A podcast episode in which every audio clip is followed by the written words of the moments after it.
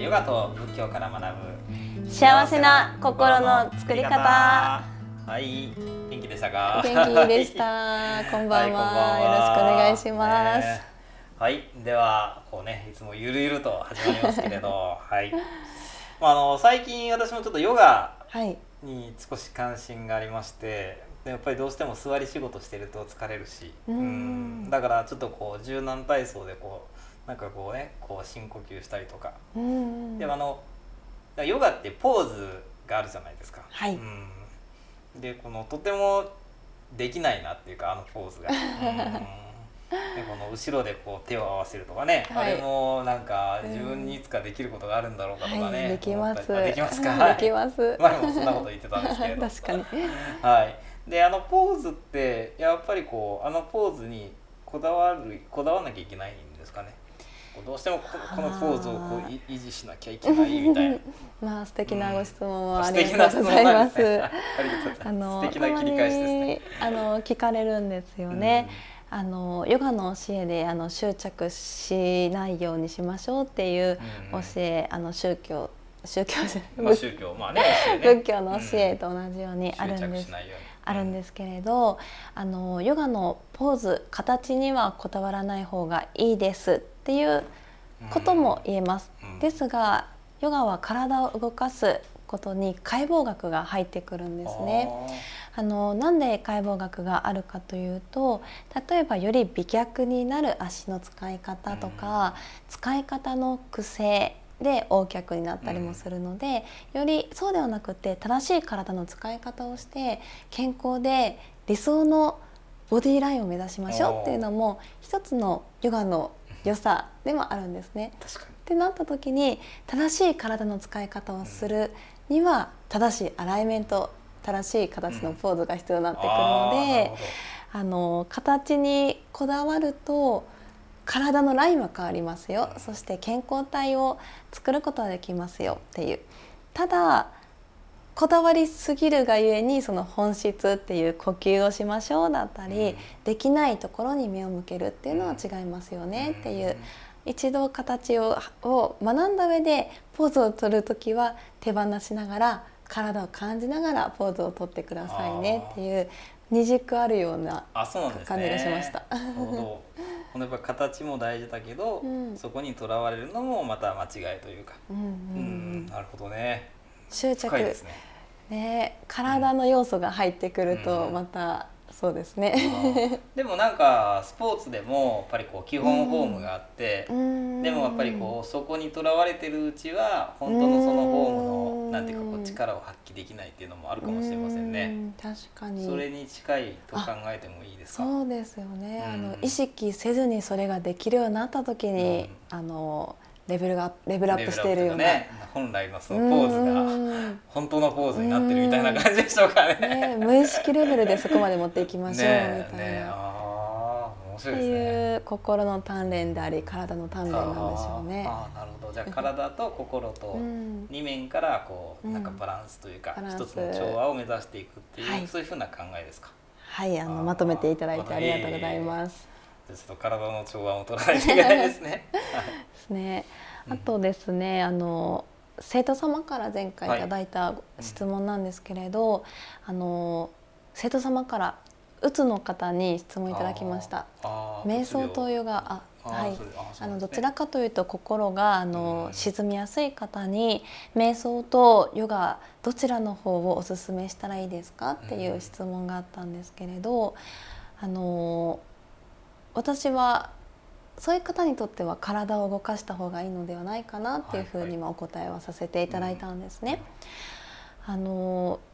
例えば心が沈みやすい方ってどんどんどんどんそちらの方向に走ってしまう脳の暴走があの進行するとさらに自分の良くないところと向き合ってしまうとまた防ぎがちになってしまうのかなって、うん、体を動かすと心もすっきりするっていうのも、まあ、体的な身体的な特徴もあるので体の方からアプローチされる方法もあるのかなって。心理学を勉強されてたりあのいろいろとねあの勉強されているとあの正しく瞑想されるのであれば、うん、そこからマインドをポジティブにね持っていけるのであれば。いいと思うんですけれど、っていうふうなお話をねさせていただいたことがありまして、ね、その仏教的なアプローチであればどういうふうにその沈みやすい方にとって。まあ、確かに本当に今おっしゃることその通りだなと思いますね。やっぱりこう自分でこう瞑想また振り返りをするとこう沈んでる心でこうね自分を振り返るとますますね、えー、この沈んでネガティブになっていくっていうのはなんとなくわかるしだからこそやっぱこう体を動かすことで、えー、心をまたねこうなんていうかこうポジティブに持っていくことができるように思いますね。で仏教ではねうんそうですねやっぱこのちょっとこうねこう明確的確な答えになるかどうか分かりませんけれど仏教であのこう待機説法っていうんですね。待機説法。待機っていうのはその気っていうのは心なんですけど体は対する、ね、この対決の体。だその心に対して法を説く。だからその人のこの心の状態に合わせて教えを説くっていうのがこの仏教のこの教えの解き方なんですね。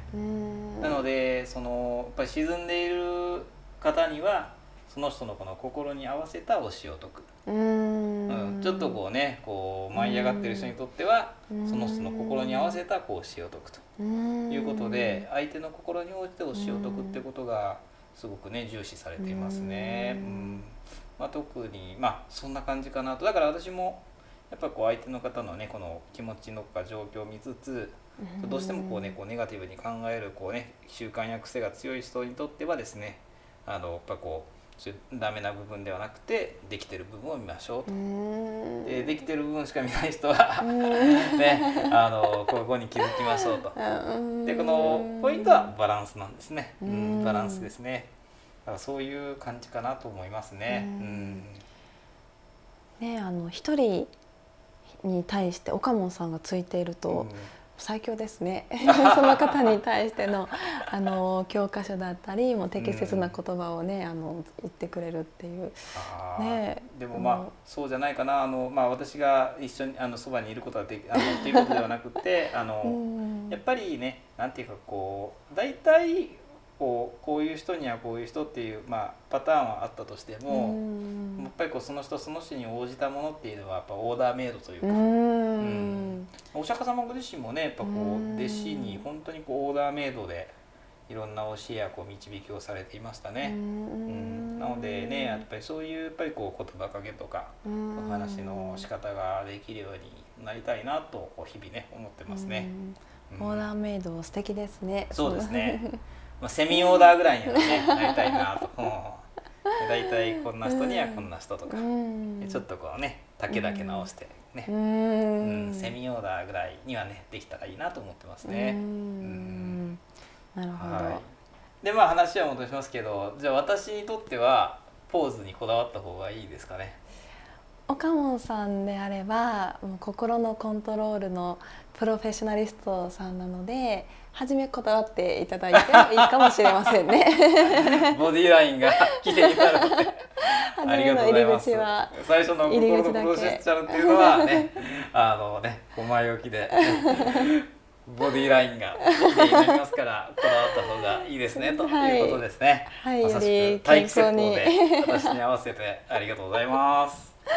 はい、私の方は逆ということでね 心の執着を手放して、あのポーズを取りたいと思います。はい、素晴らしいです。はい。では。はい、では、えー、今日はここまでにしたいと思います。はい、では、えー、エリ先生一言。はい。はい、私 YouTube でヨガのレッスンをさせていただいています YouTube で北の襟または襟ヨガで検索くださいはい、えー、私毎朝8時から、えー、ライブ配信で仏教のお話をさせていただいています、えー、YouTube このチャンネルかあるいはですね Facebook ページブッダの教えを学ぼうで配信しております。ぜひ、えー、ご覧ください。はいではまた皆さんお会いしましょう。ありがとうございました